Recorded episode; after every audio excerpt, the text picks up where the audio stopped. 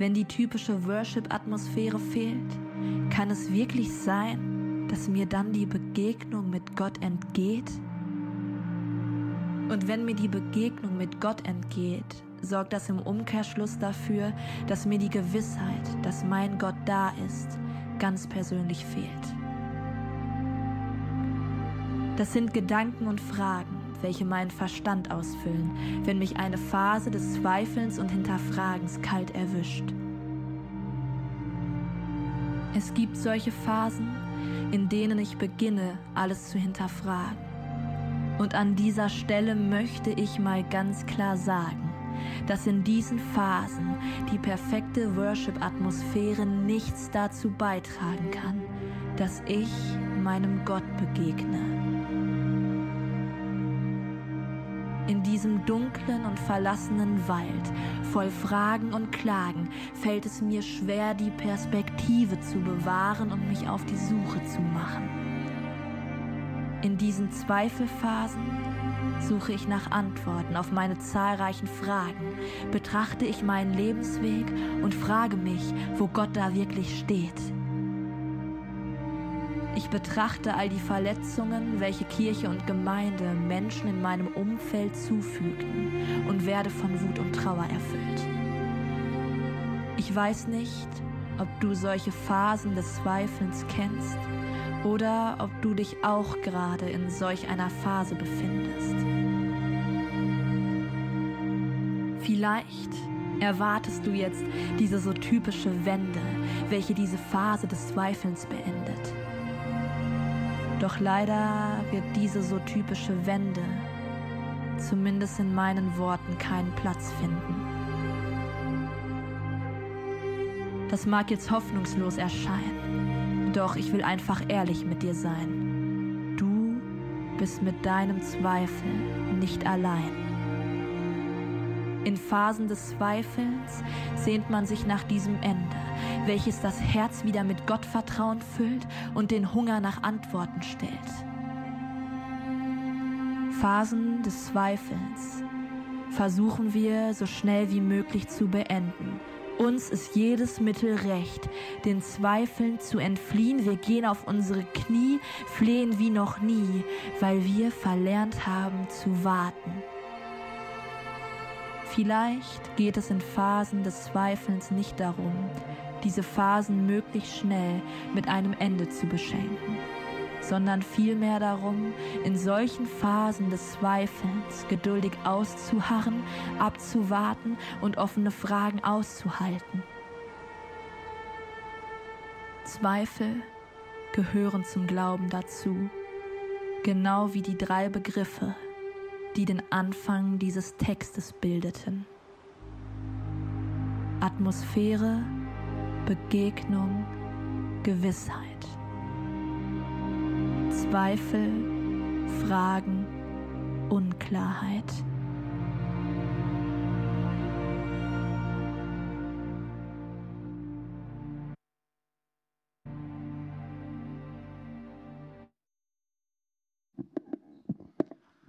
Ich denke, äh, der Poetry Slam gerade hat schon gut ins Thema eingeleitet und das Thema ist euch, denke ich, allen klar. Es soll heute um Phasen in deinem und in meinem Leben gehen, in denen das Thema Gott erkennen eigentlich ganz fern scheint. Zeiten des Zweifelns. Und wir alle kennen Zweifel jetzt nicht nur im Glaubensleben, sondern auch aus dem Alltag. Wenn wir uns zum Beispiel auf die Social Media Plattform begegnen, dann ist der Begriff Fake News ja riesig. Und gerade zum Beispiel Donald Trump hat ja diesen äh, Begriff weltberühmt gemacht, indem er einfach sehr viele Sachen angezweifelt hat und behauptet hat, das seien Fake News. Und ihr kennt das sicherlich alle, auf Instagram oder wo auch immer verbreiten sich Fake News so extrem schnell. Man sieht irgendeine krasse Nachricht und direkt drückt man auf Weiterleiten und allen möglichen schicken und keiner prüft das. Und deswegen ist man häufig skeptisch und zweifelt solche Nachrichten an und prüft sie, was auch in dem Fall gut ist. Es ist ja gut, Sachen anzuzweifeln, Sachen zu prüfen. Aber dieses Zweifeln und Anzweifeln, das kennen wir auch im Glaubensleben. Und das sind dann Zweifel, die sich überhaupt nicht gut anfühlen. Das sind Zweifel, die richtig ja, wehtun, die nicht angenehm sind. Und ich weiß, dass Zweifel ein Riesenthema sind in unserer Jugend, in, dem, in der Christenheit. Und ich weiß, dass auch hier im Raum Leute sitzen, die gerade mit Zweifel kämpfen. weil ich auch solche Phasen hatte und ich glaube auch, dass Zweifel ein Thema ist, was wirklich ja, selten angesprochen wird, was verschwiegen wird und vielleicht wird dir sogar vermittelt, du bist ein schlechter Christ, wenn du zweifelst. Und meine Message heute ist so wichtig, dass ich sie gleich am Anfang schon einmal sage. Mit meiner Predigt will ich dir heute Folgendes mitgeben. Du bist nicht alleine in deinen Zweifeln und deine Zweifel haben einen Sinn. In deinen Zweifeln kannst du Gott erkennen.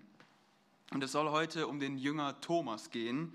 Äh, Thomas war einer der zwölf Jünger. Er wurde von Jesus berufen und ist Jesus dann gefolgt, genau wie die anderen zwölf. Und wir lesen von Thomas relativ wenig in der Bibel. Er kommt nur an drei Stellen vor. Alle im Johannesevangelium, Johannes Kapitel 11, Johannes Kapitel 14 und Johannes Kapitel 20. Und Johannes Kapitel 20 ist der Text, den wir uns heute angucken wollen. Aber bevor wir das machen, einmal ganz kurz, weil es ja nur drei Stellen sind, was passiert in den anderen Stellen? In Johannes Kapitel 11 geht es um Lazarus, wo er krank wird und die Nachricht erreicht Jesus und es wird gesagt, Lazarus ist krank, komm doch und heile Lazarus. Und das Problem ist, die Stadt, wo Lazarus wohnt, die ist direkt neben Jerusalem. Und in Jerusalem war schon diese riesige Verschwörung gegen Jesus, dass sie ihn umbringen wollten, dass die alle was Böses mit ihm vorhatten. Und deswegen wollen die Jünger ihm erst ausreden, dass Jesus dahin geht. Aber Jesus entschließt sich trotzdem dahin zu gehen. Und dann sagt Thomas, komm, wir gehen mit ihm, lasst uns mit ihm sterben. Also er ist bereit für seinen Glauben in den Tod zu gehen. Er meint es mit dem Glauben sehr ernst. Die andere Stelle ist Johannes 14 und da erzählt Jesus, dass Gott Wohnungen für alle seine Kinder im Himmel bereitet und er fragt direkt, wie kann ich da hinkommen? Wie kann ich da in diese Wohnung kommen? Und dann äh, antwortet Jesus mit den berühmten Worten, ich bin der Weg, die Wahrheit und das Leben. Niemand kommt zum Vater als nur durch mich. Also Thomas ist einer, der seinen Glauben sehr ernst nimmt, aber der auch Fragen stellt. Der hinterfragt seinen Glauben, der will verstehen, was er da glaubt. Das ist ihm einfach wichtig. Und dann kommen wir zu unserem Text in Johannes 20, zum Kontext, kurz davor wird Jesus getötet. Er stirbt am Kreuz, er wird begraben, aber er ist auch auferstanden. Und dann begegnet er zuerst der Maria Magdalena und danach begegnet er den ganzen Jüngern, aber Thomas ist nicht dabei. Und dann steigt auch schon direkt unser Text ein. Und ich komme direkt zum ersten Punkt, zu schön, um wahr zu sein. Ich lese die Verse aus Johannes Kapitel 20, Vers 24 und 25. Thomas aber, einer von den Zwölfen, genannt Zwilling, war nicht bei ihnen, als Jesus kam. Da sagten die anderen Jünger zu ihm, wir haben den Herrn gesehen. Er aber sprach zu ihnen, wenn ich nicht in seine Händen das Mal der Nägel sehe und meine Finger in das Mal der Nägel lege und lege meine Hand in seine Seite, so werde ich nicht glauben. Wir sehen am Anfang direkt, Thomas war nicht bei den Jüngern. Der Grund seiner Abwesenheit wird hier nicht direkt genannt. Und viele Ausleger gehen an der Stelle schon richtig hart ins Gericht mit Thomas und sagen, ja, der hätte doch da sein müssen, warum war er nicht da? Aber ich will ihn heute ein bisschen in Schutz nehmen. Wir sehen ja in den Stellen davor, dass Thomas es immer relativ ernst mit dem, mit dem Glauben. Ich denke, er, war, er hatte irgendeinen Grund, er war verhindert. Vielleicht war er noch voll in seiner Trauer, in seiner Verzweiflung von dem Tod. Er war auf jeden Fall nicht dabei, aber wir sehen, dass er später bei den Jüngern ist. Also ist er jetzt keiner, der grundsätzlich sagt, Jesus ist tot, das ist jetzt alles vorbei, ich will mit den anderen Jüngern nichts mehr zu tun haben, ich bin raus, das Thema ist durch. Er ist ja später dabei. Also er wird irgendeinen Grund haben, warum er nicht da ist. Und die Jünger, die kommen, oder er kommt dann dahin und die Jünger berichten ihm von diesem unglaublichen Wunder. Sie haben Jesus gesehen. Und Thomas, Thomas glaubt ihnen nicht. Und wieder ein Moment, in dem viele sehr hart mit Thomas ins Gericht gehen. Viele Ausleger auch selber in urteilen. Er wird der Ungläubige oder der zweifelnde Thomas genannt. Und auch hier will ich ihn etwas in Schutz nehmen. Die anderen Jünger, die hatten nun mal was voraus. Die haben Jesus gesehen und er nicht. Und er denkt sich, das ist doch zu schön, um wahr zu sein. Vielleicht kennt ihr diese Werbung, wo irgendein Finanztyp kommt und sagt, Alter, ich werde euch jetzt ein System vorstellen, dann könnt ihr richtig viel Geld verdienen und müsst gar nichts machen und werdet voll reich dadurch. Und man fragt sich auch direkt, das ist doch zu schön, um wahr zu sein. Wo ist der Haken? Das kann doch nicht sein. Und genauso ist Thomas hier. Er hört das und denkt sich, das ist viel zu schön, um wahr zu sein. Das kann nicht sein. Also zweifelt er es an. Und die anderen Jünger, die haben eigentlich auch nicht besser reagiert, als sie nur davon gehört haben, dass Jesus auferstanden ist. In Markus 16, Vers 9 bis 11 steht, als er aber früh am ersten Tage der Woche auferstanden war, erschien er zuerst der Maria Magdalena, von der er sieben Dämonen ausgetrieben hatte. Die ging hin und verkündete es denen, die mit ihm gewesen waren und trauerten und weinten, also den Jüngern. Und als jene hörten, dass er lebe und von ihr gesehen worden sei, glaubten sie nicht. Also bei den anderen Jüngern sehen wir eigentlich genau das Gleiche. ich will die jetzt nicht in Schutz nehmen und sagen, das war jetzt gar nicht schlimm, dass sie das angezweifelt haben. Jesus hat es ja gesagt, aber wir sehen, dass Thomas nicht viel schlechter war als die anderen auch. Und Thomas sagt, er müsste erstmal die Wunden von Jesus sehen und sie auch berühren, dann wird er glauben. Und ich finde das krass, im Griechischen steht im Vers 25 die stärkste mögliche Form der Verneinung. Er sagt, wenn ich das und das nicht sehe, dann werde ich auf gar keinen Fall glauben. Auf gar keinen Fall. Er fordert Beweise, aber er schließt den Glauben auch nicht komplett auf, aus. Er lässt ihm eine Spalt weit, die Tür lässt er ihm offen, den Glauben. Und vielleicht denkst du jetzt, boah, wie kann Thomas so sein? Wie kann er das so anzweifeln? Und du kannst dich so gar nicht mit Thomas identifizieren. Dann will ich jetzt einmal etwas ausprobieren. Ich werde einen Monolog aus der Sicht von Thomas vortragen und versucht euch dabei mal in Thomas hineinzuversetzen. Und ihr werdet merken, dass Thomas eine Person ist, in der sich eigentlich viele von uns wiederfinden können. Nachdem sie Jesus verhaftet haben, ja, wie, wie einen Terroristen, die haben ihn brutal gefoltert, ihn umgebracht, glaubt eigentlich keiner von mir und meinen Freunden, dass wir jemals wieder was von Jesus erfahren werden. Das Einzige, was uns noch zusammenhält oder zusammen, ja, zusammenhält, ist, dass wir, ja, wir haben uns hin und wieder mal getroffen, ist, ist unsere Enttäuschung, unsere Erinnerung, wie euphorisch wir damals gedacht haben, dass Jesus der Retter von Israel ist. Ja, sogar der Retter der ganzen Welt. Und jetzt? Jetzt ist er tot. Ja, der ungläubige Thomas soll ich sein, aber die anderen, die waren mindestens genauso ungläubig wie ich. Aber er kann, kann es ihnen auch verdenken. Jesus war tot. Tot. Ja, der Tod, das ist so sicher wie das Amen in der Synagoge. Unser Freund Johannes, der war dabei gewesen, als sie Jesus gekreuzigt hatten. Und er berichtet es mir immer und immer wieder, wie sie ihn gefangen genommen haben, wie sie ihn ja, gequält haben. Mit jedem Peitschenschlag zerfetzt seine Haut. Sie bohrten die Dornkrone auf seinen Schädel und trieben ihn einfach wie so ein Hund durch ganz Jerusalem. Bis zu diesem Hügel vor der Stadt. Dort kreuzigten sie ihn, wie so ein Schwerverbrecher. Und Johannes erzählt mir das immer wieder und er sagt immer wieder, er hört seinen Todesschrei bis heute. Er hat zusehen müssen, wie der Soldat diese Lanze nahm, ihm in die Seite stach und wie Blut und Wasser rausgeflossen kam. Jesus war tot, in ein Grab gelegt und wisst ihr, mit ihm waren auch all unsere Träume begraben. Wir standen vor dem Scherbenhaufen unseres Lebens. Jesus war tot, ins Grab gelegt, jede Hoffnung war vorbei. Es war einfach zu Ende. Wir hatten alles auf eine Karte gesetzt, auf Jesus. Wisst ihr, ich konnte mir das nicht mehr anhören. Ich konnte nicht mehr bei den anderen sein. Ich brauchte Zeit für mich. Ich verkroch mich in meiner Unterkunft. Ich musste meine Gefühle, meine Gedanken sortieren. Ich war traurig. Ich war einsam. Ich war müde und einfach erschöpft. Und dann kamen immer wieder diese kreisenden Gedanken. Dinge, die mir einfach den Schlaf raubten. Ich wusste nicht, wohin mit mir. Ich stand vor dem Nichts. Man hat mir jedes Fundament unter den Füßen weggerissen. Bin ich wirklich einem Schwindel aufgesessen? Bin ich einem Blender nachgelaufen? Aber das passte eigentlich überhaupt nicht zu dem, was ich mit Jesus die ganzen drei Jahre erlebt hatte. Ich erinnere mich noch an die Worte meiner Mutter. Sie sagte zu mir, weißt du, wir haben dir den richtigen Namen gegeben, Thomas. Das bedeutet so viel wie Zwilling. Du denkst halt immer für zwei. Und jedes Mal, wenn wir bei einem Ja sind, dann findest du da immer noch ein Aber. Du zweifelst alles an, denkst hin und her, aber wenn du dich für etwas entschieden hast, dann bleibst du dabei. Und wisst ihr, ich glaube, das stimmt. Leichtgläubig, leichtgläubig war ich nie. Einfach blind vertraut habe ich niemanden. Und dann vertraute ich diesem Jesus. Habe ich mich in Jesus so getäuscht? Haben meine Instinkte mich so fehlgeleitet? Was habe ich da bei Jesus außer Acht gelassen? Es gibt ja keinen Zweifel mehr, er ist tot. Und ein Toter, ja, ein Toter kann unmöglich der Retter sein. Andererseits meldet sich dann wieder der Skeptiker in mir und fragt, ich habe doch drei Jahre mit Jesus zusammen gelebt. Wir haben das Leben geteilt, wir haben nachts zusammen gefroren, tagsüber zusammen geschwitzt, wir sind zusammen durch Dörfer und durch Städte gegangen.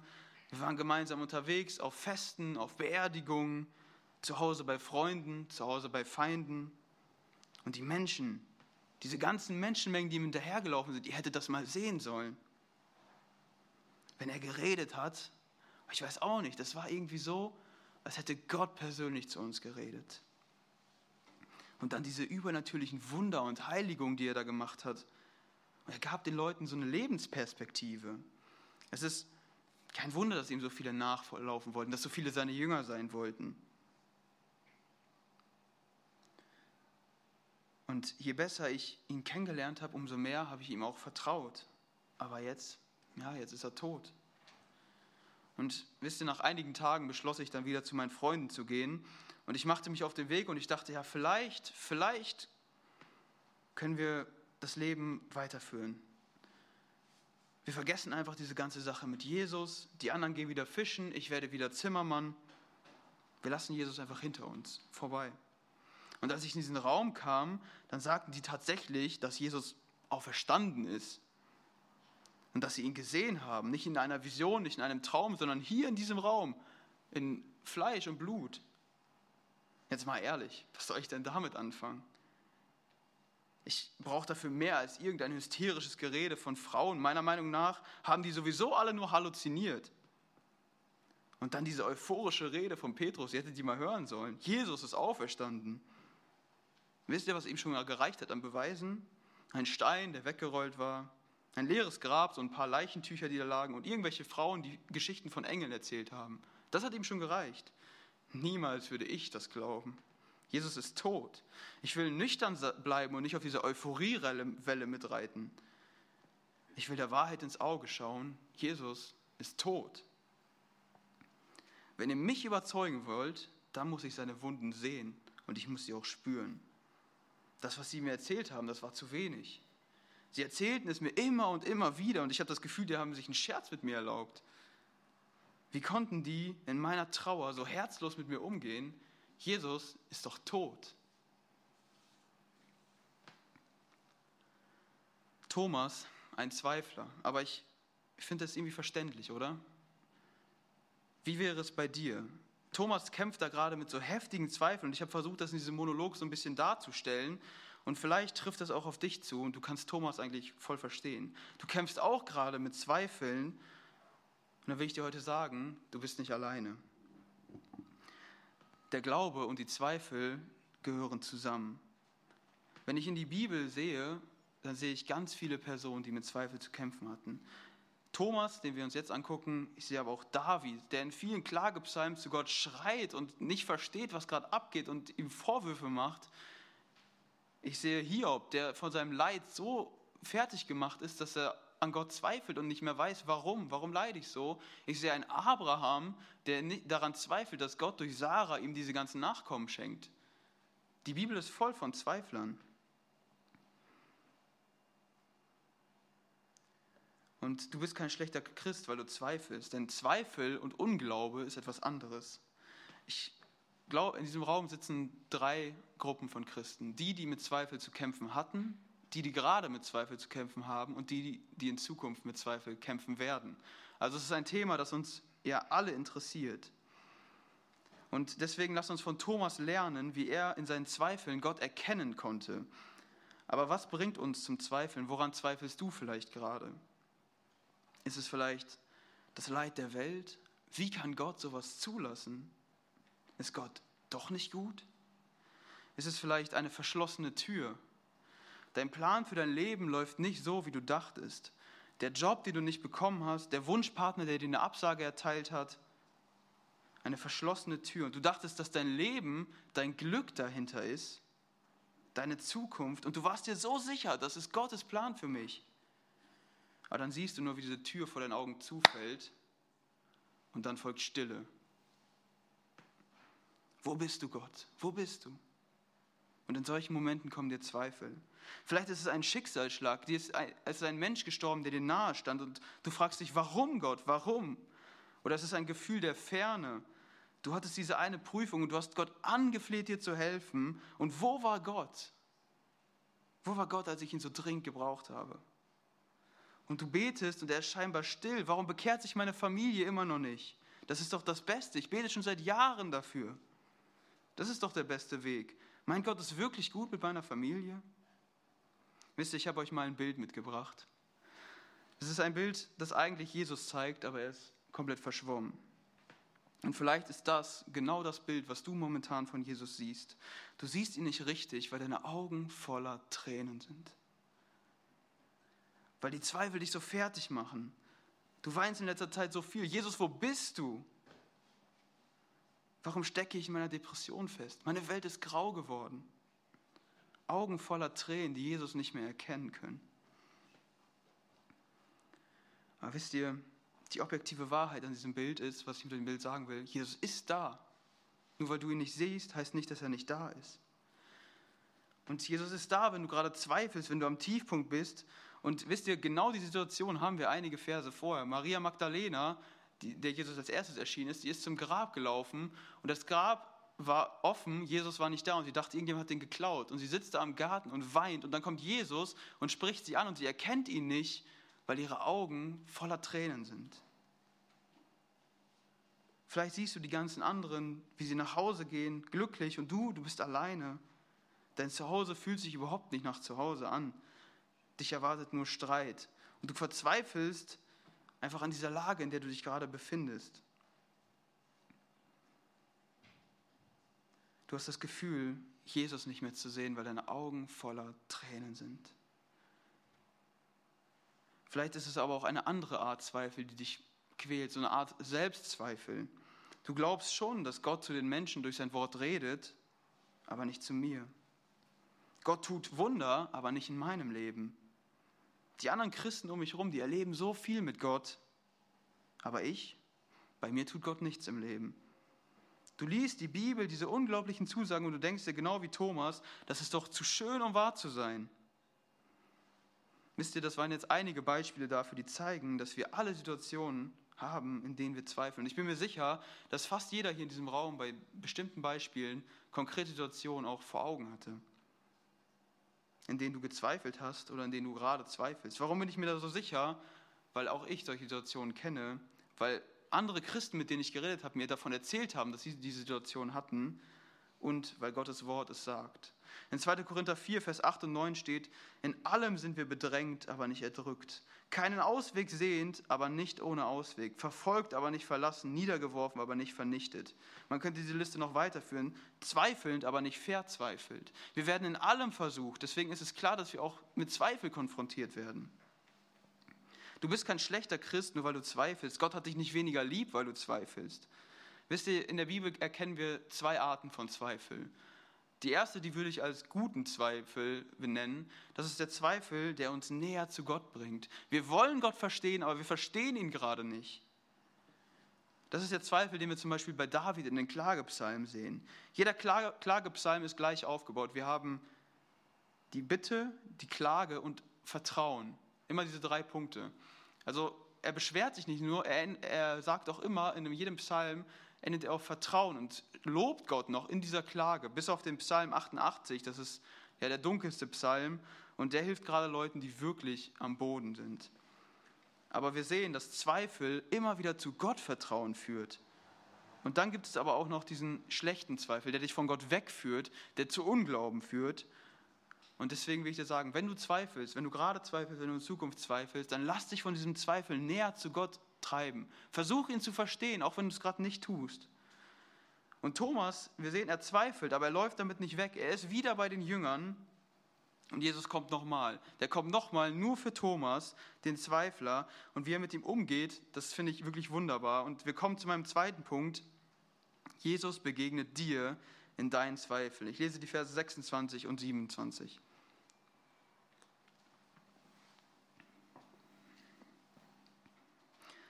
Und nach acht Tagen waren seine Jünger wieder drin und Thomas bei ihnen. Da kommt Jesus, als die Türen verschlossen waren, und trat in die Mitte und sprach, Friede euch. Dann spricht er zu Thomas, reiche deinen Finger her und sieh meine Hände, und reiche deine Hand her und lege sie in meine Seite. Und sei nicht ungläubig, sondern gläubig.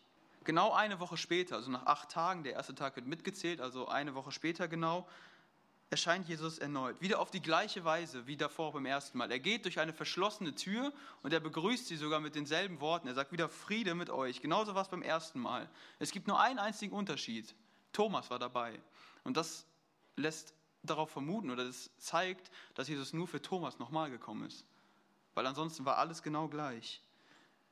Jesus kommt extra nochmal für Thomas, für diesen Zweifler und er geht auch direkt auf ihn zu. Er nimmt seine Hand, er legt die Hand von Thomas in seine Wunden, in die Seite, in die Hände und er gibt genau die Zeichen dem Thomas, die Thomas vorher genannt hat. Wenn ihr mal vergleicht, die Verse, das sind genau diese Zeichen, die er wollte. Jesus begegnet dem Zweifler ganz anders, als wir es wahrscheinlich machen würden. Wir sind schnell damit, Thomas zu verurteilen, der ungläubige Thomas, der Zweifler, aber Jesus begegnet ihm ganz anders. Und daraus können wir viel lernen, wie Jesus dir in deinen Zweifeln begegnet, wenn du gerade zweifelst. Und zunächst wollen wir als erstes was von Thomas lernen. Thomas war bei den Gläubigen, er war bei den anderen Jüngern. Wisst ihr, wenn wir Zeiten des Zweifels haben, dann sollen wir uns nicht zurückziehen. Das ist häufig so die typische Reaktion. In der Zeit fühlst du dich nicht gut, dir ist überhaupt nicht danach, mit den anderen hier im Anbetungsteil zu singen. Fragen der anderen, wenn die dich fragen, wie geht es dir im Glauben, die treffen dich scharf. Wie soll es mir schon gehen? Ich verzweifle. Ich habe das Gefühl, mein Glaube ist tot. Und deswegen ziehen wir uns zurück. Und die Freude, die die anderen am Glauben haben, die wirkt so verletzend auf uns. Warum geht es denen so gut und mir so schlecht? Was mache ich falsch? Dann will ich dich heute ermutigen. In Hebräer 10, Vers 24 und 25 steht, und lasst uns aufeinander Acht haben, um uns zur Liebe und zu guten Werken anzureizen, indem wir, das, indem wir unser Zusammenkommen nicht versäumen, wie es bei einigen Sitte ist, sondern einander ermuntern und das umso mehr, je mehr ihr den Tag herannahen seht. Also er ermutigt hier die Empfänger des Briefes, seid dabei, ermutigt euch gegenseitig, je näher der Tag kommt, wenn Jesus wiederkommt. Und wenn du dich gerade nicht danach fühlst, wenn, du wenn dir überhaupt nicht nach Gemeinschaft ist mit anderen Christen, gerade dann ist die Gemeinschaft mit anderen Gläubigen extrem wichtig. Versteck deine Zweifel nicht, erzähl den anderen davon die haben auch solche Phasen. Betet gemeinsam dafür, lasst dich von den anderen ermutigen. Zusammen könnt ihr das schaffen. Sei offen, sei auch offen gegenüber Gott. Sag ruhig, dass du Gott nicht verstehst, gerade. Es wird dich kein Christ verurteilen, weil die anderen Christen auch alle solche Phasen kennen. Lerne von Thomas, diesem ehrlichen Zweifler, der mit seinem Zweifel zu Gott kommt, der aber auch zu anderen Christen geht und sich nicht versteckt. Aber wir können hier auch einiges von Jesus lernen. Ich komme zu meinem zweiten Punkt hier. Er begegnet ihnen voller Liebe und Verständnis. Das sind keine harten Worte für Thomas. Thomas, ich habe doch mehrmals gesagt, ich werde auferstehen. Wieso glaubst du nicht? Was zweifelst du? Nein, das lesen wir nicht. Vielmehr lesen wir in Jesaja 42, Vers 3, das geknickte Rohr wird er nicht zerbrechen und den glimmenden Docht wird er nicht auslöschen. In Treue bringt er das Recht hinaus. Wenn du am Boden bist, geknickt vor Zweifeln, wenn dein Glaube nur noch ja, mehr so einem glimmenden Docht von so einer Kerze gleicht und nicht einem lodernden Feuer, dann wird Jesus dich nicht zerbrechen. Der wird den Docht nicht auslöschen. So ist Jesus nicht. Er will, dass du mit deinen Zweifeln zu ihm kommst. Er will, dass du sie aussprichst. Und er will dir wie Thomas in den Zweifeln begegnen. Und er will, dass die Beziehung, die du mit ihm hast, danach stärker ist als davor, weil du Sachen, die du sonst nur gehört hast oder vielleicht sogar gesagt hast, mal richtig tief hinterfragst und ganz anders verstehst. Deine Beziehung danach ist stärker als davor. Jesus will dir in deinen Zweifeln nah sein, auch wenn es sich überhaupt nicht danach anfühlt, ist Jesus da. Und er führt, und für ihn ist keine Tür versperrt. Er kommt durch jede verschlossene Tür zu dir. Egal wie weit weg du glaubst zu sein, hinter welcher Tür du dich vor Angst verkriechst, er will dir begegnen. Du musst nur bereit sein, deine Zweifel mit ihm zu teilen. Und ich finde, das ist so das Paradoxe am Zweifeln. Wir müssen, wir zweifeln an Gott und wir müssen zu Gott hingehen, an dem wir gerade zweifeln, um diese Zweifel zu klären. Aber genau das ist es, was so unlogisch erscheint, aber das, was hilft, das, was wir machen müssen. Und wir sehen hier an der Stelle drittens, Jesus geht auf die Forderung eines Zweiflers ein. Jesus zeigt Thomas genau die Zeichen, die er gefordert hatte. Für Jesus sind diese Zweifel und diese Forderungen nicht lächerlich. Jesus kommt durch diese verschlossene Tür und Thomas, der ist da ganz verdutzt. Er konnte es kaum fassen und Jesus geht sofort auf ihn zu und zeigt ihm seine Wunde. Wunden. Und ich glaube, äh, der sagt zu ihm, sei nicht ungläubig, sondern gläubig. Genau das ist das Verhalten von Jesus gegenüber Zweiflern. Er nimmt deine Zweifel ernst und er will sie aus dem Weg schaffen. Thomas musste hier in, in dem Text eine Woche warten. Ich weiß nicht, ob das bei dir auch so schnell geht oder ob du vielleicht schon viel, viel länger mit deinen Zweifeln kämpfst. Ich kann dir leider nicht sagen, wann Jesus dir genau begegnen wird. Aber eins weiß ich, wenn du ehrlich zweifelst, wenn du damit zu Gott kommst und zu anderen Christen, und dann wird Jesus dir in deinen Zweifeln begegnen. Halte durch. Wisst ihr, das Wunderschöne ist, Jesus begegnet hier Thomas. Er lässt sich nicht irgendwie von Thomas finden oder er lässt Thomas nicht alleine, sondern Jesus kommt zu Thomas und er wartet nicht darauf, dass Thomas zu Jesus kommt. Jesus kommt zu dir. Vielleicht siehst du gerade nur das Schlechte in deinem Leben und du fragst dich, wo ist Gott? Aber vielleicht Gott ist schon am Werk, er ist schon unterwegs zu dir. Ich will eine Veranschaulichung aus der Bibel heranziehen, aus dem Leben von Lot. Gott begegnet Abraham und sagt ihm, ich werde Sodom und Gomorra zerstören. Und Abraham weiß, okay, Lot, sein Neffe, lebt in Sodom. Und er betet dafür, dass Gott es nicht tut. Und er fängt an und sagt, Gott, wenn du 50 Gerechte in Sodom findest, dann verschone diese Stadt. Und Gott sagt, ja, okay, machen wir so. Und dann fällt ihm aber ein, wie schlimm es in Sodom eigentlich hergeht. Und er verhandelt sechsmal, er betet sechsmal zu Gott, bis er ihn letztendlich auf zehn Personen herunterhandelt. Und Gott akzeptiert, er sagt, wenn ich zehn Gerechte finde in Sodom, dann werde ich diese Stadt verschonen. Und Abraham geht wieder an seine Arbeit, er geht wieder schlafen und Gott findet keine zehn Gerechten in Sodom. Sodom wird zerstört und scheinbar hat das Gebet von Abraham nichts gebracht. Es war völlig umsonst. Sodom liegt in Schutt und in Asche. Und am nächsten Morgen steht Abraham früh auf und rennt auf diesen Berg, um zu gucken, gab es zehn Gerechte? Lebt Lot noch? Und wir lesen in 1. Mose 19, 27 und 28, und Abraham machte sich früh am Morgen auf an den Ort, wo er vor dem Herrn gestanden hatte, und er blickte hinab auf die Fläche von Sodom und Gomorra und auf die ganze Fläche des Landes in der Ebene des Jordan, und er sah, und siehe, Rauch stieg auf von dem Land, wie der Rauch eines Schmelzofens. Und ich kann mir vorstellen, wie er da steht, er sieht diesen Rauch, er dachte nur, war alles umsonst? Habe ich umsonst mit Gott verhandelt? Mit Gott diskutiert? Gab es wirklich keine zehn Gerechten? Und vielleicht ist es gerade bei dir genauso wie bei Abraham.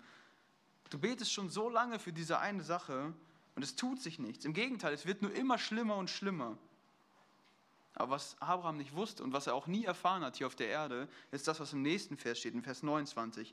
Und es geschah, als Gott die Städte in der Gegend vernichtete, gedachte er an Abraham und leitete Lot aus den Städten, die er zerstörte, in denen Lot gewohnt hatte. Gottes Gnade war größer. Er dachte an Abraham und er rettet Lot. Seine Gnade war größer als das, was Abraham erwartet hat, größer als sein Gebet. Und ich glaube, genauso ist es häufig auch bei uns. Vielleicht betest du immer wieder für ein Familienmitglied, das noch nicht im Glauben ist, dein Vater, deine Mutter, deine Geschwister oder vielleicht deine Freunde.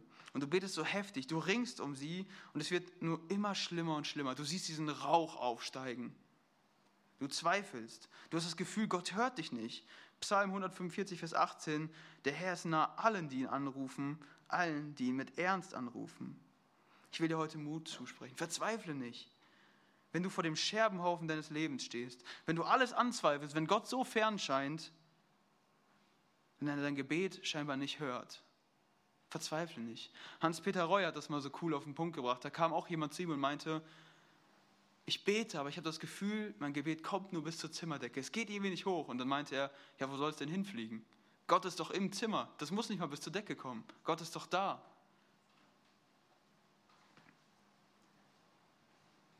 Gott ist da. Er ist treu. Er nimmt dein Gebet sehr ernst. Er ist größer als deine Gebete. Er ist größer als dein Glaube. Gott ist größer als die Fakten, die du siehst. Abraham hat nur den Rauch gesehen, aber er hat nicht gesehen, dass Gott im Hintergrund schon Lot längst rausgeholt hatte. Bete weiter und du wirst, es wird der Tag kommen und du wirst erkennen, dass Gott viel mehr und viel Größeres getan hat, als du, dir, als du je zu bitten imstande warst. Bete weiter für die dir nahestehenden Menschen, die noch nicht im Glauben sind. Auch wenn du nur Rauch siehst, wenn sich scheinbar nichts tut und alles nur schlimmer wird. Gott hatte Mittel und Wege, Lot da rauszuholen. Als Lot gezögert hat, haben ihn Engel rausgezogen. Das ist das Gebet, die Macht des Gebetes eines Gerechten. Das ist die Macht deines Gebetes. Wenn du nur Rauch siehst, dann vertraue auf Gottes Größe.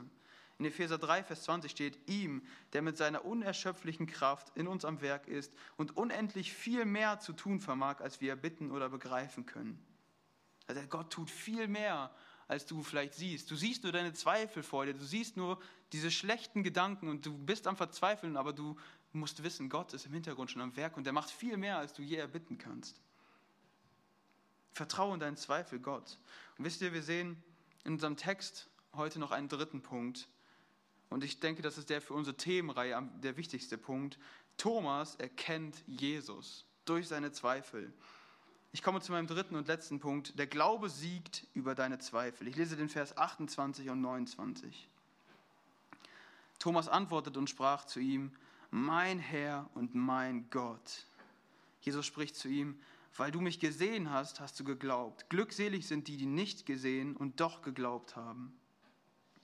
Das ist der Moment, wo Jesus da reinkommt, wo er die Wunden sieht. Das ist der Moment, wo Thomas Jesus erkennt. Thomas, der Zweifler, wird auf einmal zum Vorbild, wenn es darum geht, Gott zu erkennen.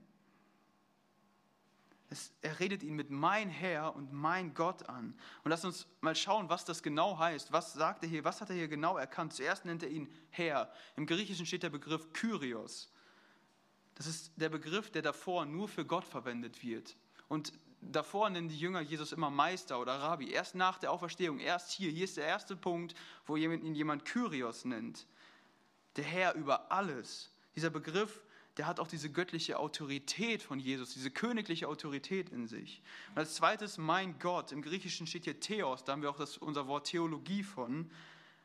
Ein Wort, das auch bisher nur für Gott, den Vater, verwendet wird. Er erkennt, dass Jesus Gott ist. Und das ist übrigens auch einer der Beweisstellen dafür, dass Jesus Gott ist, wenn das jemand anzweifelt. Hier wird Jesus Gott genannt und Jesus nimmt das an. Der stellt das nicht irgendwie klar und sagt, nee, ich bin gar nicht Gott, sondern er ist Gott, deswegen kann er das annehmen. Und wisst ihr, bis dahin, bis zu dieser Stelle hat ihn niemand mein Herr und mein Gott genannt. Das ist die erste Stelle. Und Thomas fügt hier eigentlich nur die Puzzlestücke zusammen. Er weiß, nur Gott kann den Tod besiegen. Jesus hat den Tod besiegt, also muss Jesus Gott sein. Das ist einfach nur logisches Denken. Und Donald Carson, ein Bibelausleger, sagt, der unbeugsamste Skeptiker hat uns das tiefgründigste Bekenntnis hinterlassen. Mein Herr und mein Gott. Er hat Gott erkannt. Und wie konnte Thomas in seinen Zweifeln zu dieser Erkenntnis kommen? Wie ging das? Weil er Jesus begegnet ist. Ich glaube, als er Jesus da durch die Tür kommen gesehen hat, waren direkt schon alle Zweifel weg. Ich glaube, das Wunden berühren hat es danach gar nicht mehr gebraucht. Er hat Jesus gesehen und er wusste direkt, okay, Jesus ist auferstanden, alle Zweifel waren weg. Wenn du Jesus begegnest, dann verschwinden deine Zweifel. Nehmen wir mal an, du bist gerade am Zweifeln und du gehst heute Abend nach Hause, du betest heute Abend nachts in deinem Zimmer und auf einmal kommt Jesus durch die Tür. Ich glaube kaum, dass du so reagieren wirst und sagst, oh Jesus, gut, dass du da bist, ich habe hier meine Liste. Also, wie haben die ganzen Tiere auf die Eiche gepasst? Warum gibt es Leid? Wieso hat das Bewerbungsgespräch nicht gepasst? Geklappt. Ich glaube nicht, dass du so reagieren wirst. Ich glaube, du würdest auf den Boden fallen und ihn anbeten und loben und du hättest keine Zweifel mehr, dass er gut ist oder dass es gut mit dir meint. Die Begegnung mit Jesus verändert alles. Und jetzt denkst du dir wahrscheinlich, ja, okay, aber ich kann Jesus ja nicht mehr leibhaftig begehen. Er ist ja nicht mehr auf der Erde. Lass uns den Vers 29 nochmal lesen. Jesus spricht zu ihm, weil du mich gesehen hast, hast du geglaubt. Glückselig sind, die nicht gesehen und doch geglaubt haben. Thomas glaubt, weil er Jesus leibhaftig gesehen hat. Aber das ist nicht der Glaube, den Jesus sich wünscht. Jesus sagt, glückselig sind die, die mich nicht sehen und trotzdem glauben. Und das trifft auf uns zu. Wir haben Jesus nicht leibhaftig gesehen, aber wir glauben trotzdem. Glückselig bist du, wenn du glaubst. Das ist nämlich der Kern des Glaubens. Glauben, obwohl du nicht siehst. Du kannst ihm aber auch heute trotzdem begegnen, nicht leibhaftig, aber in seinem Wort kannst du Jesus begegnen. Im Gebet, in der stillen Zeit. Und das ist das, was dir auch in deinen Zweifeln helfen wird. Diese Begegnung mit Jesus. Das ist das, was dich erkennen lässt, dass Jesus der Herr ist. Die Begegnung mit Jesus lässt sich erkennen, dass er der Herr, dass er dein Kyrios, dass er dein Gott, dein Theos ist. Glückselig bist du, wenn du glaubst. Glückselig bist du, wenn du zweifelst, denn du hast die Möglichkeit, Gott zu erkennen. Vielleicht sitzt du auch heute hier und deine Zweifel sind eigentlich ganz anders. Die Zweifel, die ich, über die ich bisher geredet habe, das sind Zweifel, das sind Christen, die ihr, in ihrem Glaubensleben Zweifel haben. Und vielleicht bist du hier und du zweifelst generell an Gott. Du bist nicht gläubig, du glaubst nicht an Gott und du zweifelst, dass es Gott überhaupt gibt. Dann will ich dich heute fragen, was müsste in deinem Leben passieren, damit du glaubst? Was müsste passieren? Und formulier das mal ruhig aus. Thomas hat das auch ausformuliert. Und ich will jetzt nicht damit sagen, dass Gott alles machen wird, was du forderst, nur um zu beweisen, dass es ihn gibt. Aber was ich in diesem Text heute sehe, ist, dass wenn man dem Glauben eine, die Tür einen Spalt weit offen lässt, Jesus den Zweiflern begegnet und sie auffordert, nicht ungläubig, sondern gläubig zu sein. Deswegen will ich dir Mut machen. Gib Gott doch eine Chance. Was müsste passieren in deinem Leben? Vielleicht hast du ihn auch schon mal gespürt, wie er dich zieht während einer Predigt, wie er dein Herz bewegt hat. Vielleicht wirst du das in der Zukunft noch erleben. Dann will ich dir Mut machen, wenn du merkst, dass Gott dich zieht, dann komm. Und vielleicht sagst du ja, okay, ich will es mal probieren, ich gebe dem Glauben mal eine Chance, ich lasse meine Türspalt offen. Dann komm gerne auf mich oder auf andere zu. Und du wirst erfahren, dass Gott echt ist. Du kannst mir nicht sagen, dass es keinen Gott gibt, weil ich Gott in meinem Leben erlebt habe. Und das haben ganz viele, die hier sitzen. Hör dir ihre Geschichten an. Gott ist echt.